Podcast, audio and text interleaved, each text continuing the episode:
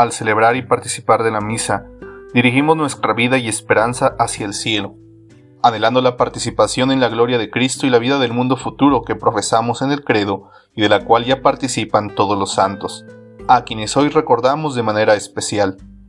Ellos nos han adelantado en el camino de la fe. Ellos interceden mediante su oración por nosotros y alaban junto a los coros de los ángeles al Dios eterno, uno y trino, en la morada celestial del reino de los cielos.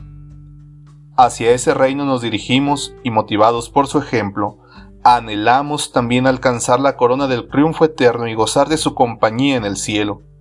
En ese sentido, la Eucaristía es para nosotros, los que caminamos hacia el reino de Dios, anticipo de esa gloria celestial.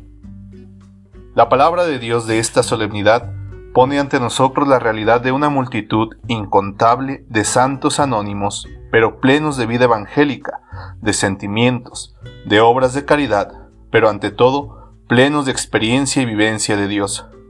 Hermanos, los santos que hoy celebramos son testimonio de la necesidad de abrir el corazón y la vida a la luz divina, entregándose a ella con confianza. Esta solemnidad también nos recuerda que nuestro ADN está marcado por el ser hijos de Dios. Esto quiere decir que todos los que formamos la Iglesia somos llamados a la santidad, es decir, a ser imagen fiel de Jesucristo, el Hijo de Dios. Hemos de entender la santidad como un camino de bondad, felicidad y comunión, un camino que integra a todos, incluidos y especialmente a aquellos a los que hemos excluido. La santidad no es exclusiva de sacerdotes, religiosos o religiosas. Tampoco es para seres perfectos, héroes o superdotados de la fe.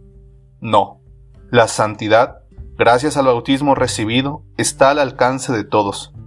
Lo único que precisa es la apertura del corazón a Dios y la entrega total de la vida a su proyecto de salvación, porque ser santo no depende únicamente de nuestras fuerzas y voluntad.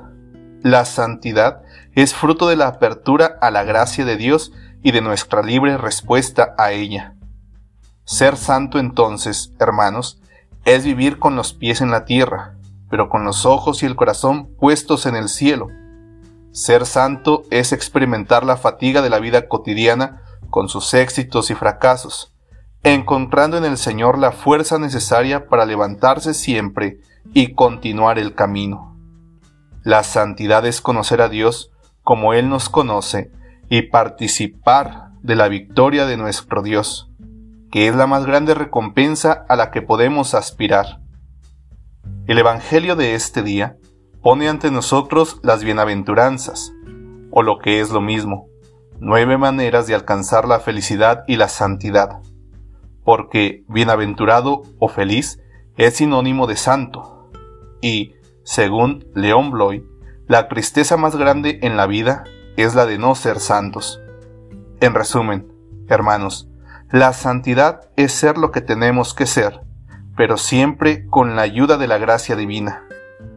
Así que, a pesar de nuestras deficiencias y pecados, no nos cansemos de buscar la felicidad en la santidad, y de afrontar las realidades de la tierra con más valor y esperanza, elevando los ojos al cielo, nuestra verdadera casa. No tengamos miedo de tener uno o varios santos de devoción. Tampoco tengamos pena de hacerle o hacerles uno que otro encarguito. ¿Por qué hacer esto? ¿Que acaso Dios no conoce todas nuestras necesidades y no podría encargarse directamente de nuestros encarguitos? Claro que puede, es más, podría hacerlo. Sin embargo, Dios cuenta con sus hijos para realizar su obra.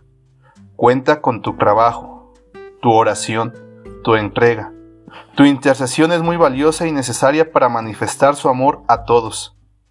Y no olvidemos que tanto tú como yo estamos llamados a ser santos.